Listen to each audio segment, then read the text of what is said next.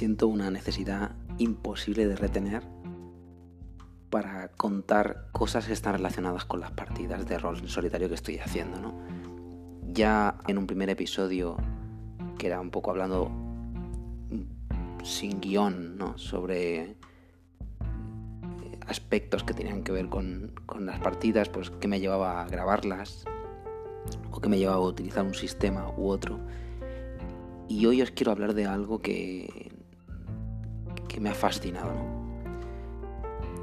El otro día, grabando una de las partidas de uno de los eventos de Shion, el coleccionista de espadas, que es la partida que tengo actualmente vigente, que estoy subiendo capítulos, eh, vi que tenía un evento que tenía que representar, ¿no? Había hecho mis tiradas de las tablas, sabía la localización, sabía los NPCs, lo tenía todo claro.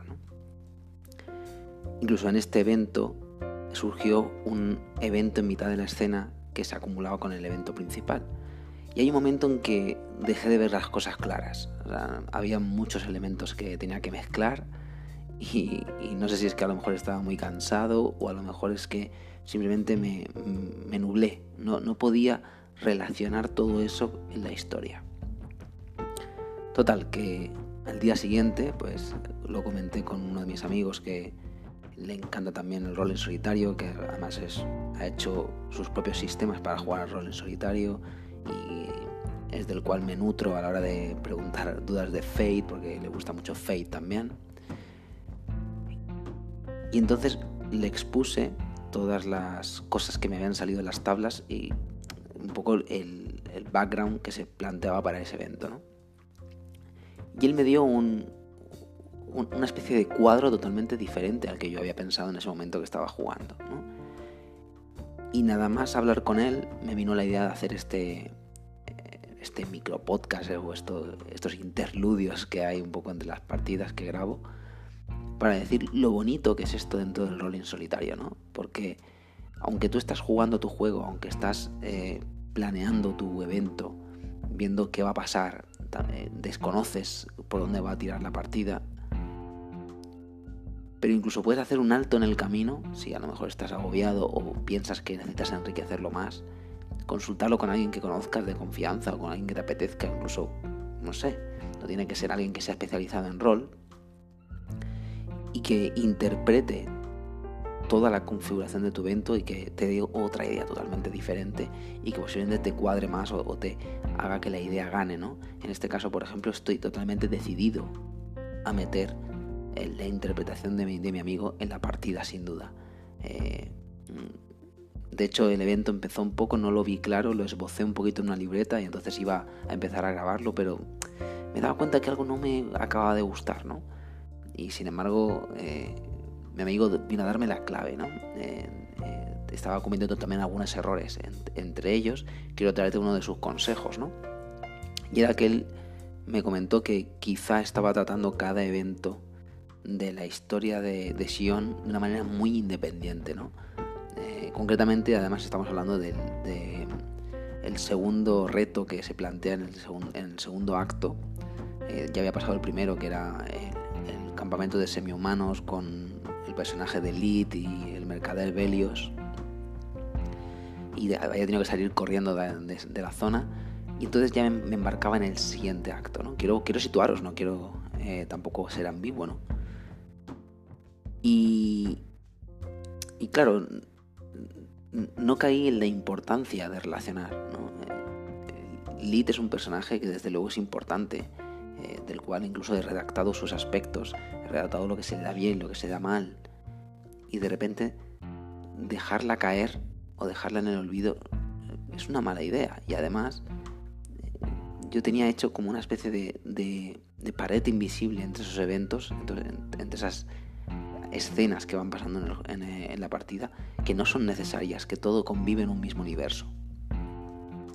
Así que si tú estás escuchando esto, si tú has tenido ese mismo dilema, ¿no? Si, te invito a reinterpretar lo que, te va, lo que te ha salido en tus tiradas. Si es que tienes tiempo, si es que quieres en ese momento tener un aporte extra, siempre tendrás algún amigo que algún conocido, algún familiar o, lo que sea, en una conversación distendida en una cafetería en el que quieras plantear tu escena y que la gente diga lo que cómo podría mejorar esa escena. Porque al final hay una cosa que se repite tanto en el manual de Fate como en cualquier persona que hablas que haya jugado a rol. Y esto te lo digo desde el, punto de vista de una persona que no tiene casi idea de rol, que hace, ha jugado ni dos partidas en, su vida, ¿no? Y que se ha puesto a jugar en rol en solitario. Y es que siempre hay que eh, favorecer la riqueza de la partida. Entonces, si hay algo que puede ser mejor, hay algo que puede aportar eh, mayor riqueza a la historia, no hay, que dudar en meterlo, ¿no? Así que estoy contento. En, anoche concretamente que estaba grabando esta partida me sentí frustrado, me sentí que quizá los eventos me venían grandes, que no sabía cómo interpretarlo, que me quedé vacío de ideas y de repente hablar con mi, con mi amigo ha sido eh, iluminador, ¿no? Porque de repente me ha dado una posible solución que cree que además encajaría mejor en la historia y a mí me encanta, estoy deseando meterlo, estoy deseando que, ver qué pasa, ¿no? Me hago una idea de lo que puede pasar, pero no sé lo que va a pasar en esos puntos intermedios y su interpretación me gusta mucho más. No quiero decir la interpretación concretamente, si eso lo podemos traer en un análisis posterior en algún capítulo de estos de hablando un poco de rol en solitario de los entresijos, porque realmente quiero jugarlo y quiero que lo veáis en el siguiente episodio. Pero me ha dado mucho que pensar esto, ¿no? De, aunque es rol en solitario, eh, puede ser algo que puedas disfrutar en común planteando tus partidas, tus eventos, incluso tus tiradas antes de jugarlas y decir, bueno, ¿qué podemos sacar de esto? ¿Podemos hacerlo mejor? Se convierte en vez rol en solitario en un rol cooperativo que acabas jugando tú, pero que enriquecen otras personas de fuera. Me parece maravilloso, la verdad. Y quería traeros esta reflexión porque eh, da que pensar.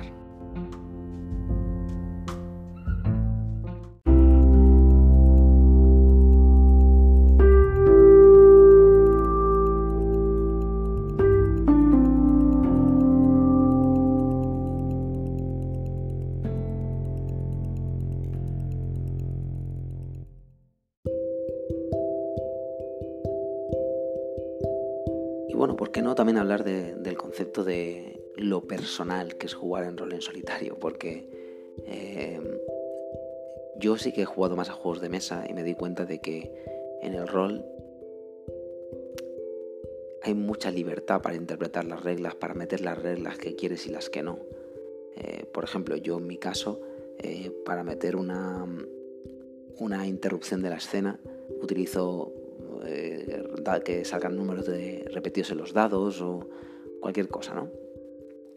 Y son sugerencias, de hecho esto sí que sale como una sugerencia en el manual de el Covetous Poet, pero también podría meter, por ejemplo, no sé si conocéis los Story Cups, ¿no? que son estos dados que vienen con caras especiales y demás, que por ejemplo mi, eh, mi amigo sí que mete en sus partidas y no es que tengas que elegir o un reglamento u otro, ¿no? sino que también esto lo digo al hilo de que es verdad que hablando con otras personas que cómo juegan a rol, evidentemente vas a poder encontrar menos personas que jueguen a rol en solitario, o quizá a partir de ahora no, porque ya tienes una que conoces que soy yo y a lo mejor otros que vendrán, ¿no?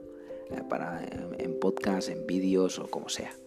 Eh, bueno, y te invito a, pasarte por la página de DriveThru donde tienes un montón de PDFs de, eh, sistemas para jugar en solitario. Hay incluso uno que se llama Solo Fate, eh, otros muchos que hay. Bueno, en fin, eh, puedes pasarte y buscar la palabra solitario, solitaire o solo y en esas páginas y poder ver varios reglamentos. Pero lo bueno es que tú puedes coger de cada uno lo que quieras. Y es para mí esa es la magia de este, de este asunto, ¿no? Que cuando uno juega a un, juego de mesa, a no ser que acuerdes qué regla vas a cambiar, cuando tú sacas un juego de mesa en tu casa, puedes decir, mira, yo juego a este juego de mesa con las, reglas normales, pero además meto esta y esta regla, ¿no? Tienes que acordarlo con un grupo de jugadores, pero aquí estás tú solo y tú puedes en una partida meter unas reglas que luego a lo mejor en la siguiente no metas y ya está. Algo que te haga sentir a gusto contigo mismo a la hora de jugar. Pero aún así, enriquece, ¿no? Hablar con otra persona que también eh, está interesado en este tipo de, modalidad de jugar a rol y que te diga lo que está haciendo y tú apliques lo que te guste y lo que no, no lo apliques, ¿no? Habrá gente que esté escuchando estos audios que de repente descubre el sistema de, del Covetous Poet y diga, bueno, a lo mejor no me gustaban tanto las tablas, pero cojo solo las tablas de, de personalidad de NPCs, o me cojo solamente las localizaciones, o me cojo esto, o me cojo lo otro, o mira, voy a hacer esto con los Story Cubes, o voy a hacer esto con otro sistema que además yo tengo en un PDF, cualquier cosa, ¿no? Porque al final lo que se busca en una partida de rol es la libertad y, y aparte parte de la libertad, o sea, parte de un reglamento que has hecho tú como una especie de Frankenstein a tu medida, ¿no? Y eso me, fascina, la verdad. Creo que son las cosas que más me fascinan de todo esto, ¿no? Eh, y déjame hacerte un apunte súper rápido. Porque hace eh, dos noches estuve jugando a la videoconsola al The Witcher 3. Porque ya te adelanto que haré algunos, algunos podcasts basados en esto, ¿no? En, elementos que, que uno consume para enriquecer las partidas de rol en solitario, en este caso, por ejemplo, The Witcher, con su fantasía medieval oscura, puede dar muchas ideas de escenas en sus misiones principales, secundarias que puedes portar, ¿no? Que estás en un momento dado tirando una tabla para sacar unos. componiendo un evento o una escena. Y seguramente estés utilizando ideas que ya has visto, ¿no? Eh, y esto, de hecho, eh, salió también una conversación con, con mi amigo, ¿no? De qué cosas eran clichés y que metías en las partidas, ¿no? Sobre todo, por ejemplo, en el caso de la, escena de Elite, que tenía un canto, ¿no? Que atraía. Son todo arquetipos o cosas que ya hemos visto. Pero bueno, ahora a mí personalmente no dejan de sorprenderme. Pero... Mm, no sé. Eh, me di cuenta jugando al The Witcher 3 que, claro, cuán alejado está todo el tema de rol en solitario a un juego de, ordenador, un juego de consola, ¿no? Donde realmente te sientes un poco más eh, observando diálogos y tomando algunas decisiones y sabes que el sistema de combate es este y no vas a poder hacer algo más, ¿no? Y me, sitúo, por ejemplo, en, la, en el segundo capítulo de Sion, el coleccionista de espadas, donde, por ejemplo, eh, yo intento atacar a Belios, es el mercader que está atacando a Lit, intento forcejear con él, tiene más fuerza que yo y luego decido morderle los dedos para que suelte a Lid, ¿no? Y Lid pueda gritar y así vengan los, los semi-humanos y se monte ahí una tangana que no veas. Pero esto solo puede pasar en, en un juego de rol, ¿no? Porque yo no puedo hacer ese tipo de acciones en un juego, en un videojuego.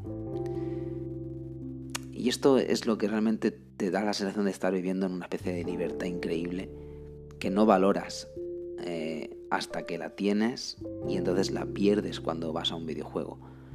Pero eso no quiere decir que ese videojuego o ese libro o esa película que estás consumiendo no sea importante para, para nutrir tu mente de cara a enfocar mejor una partida.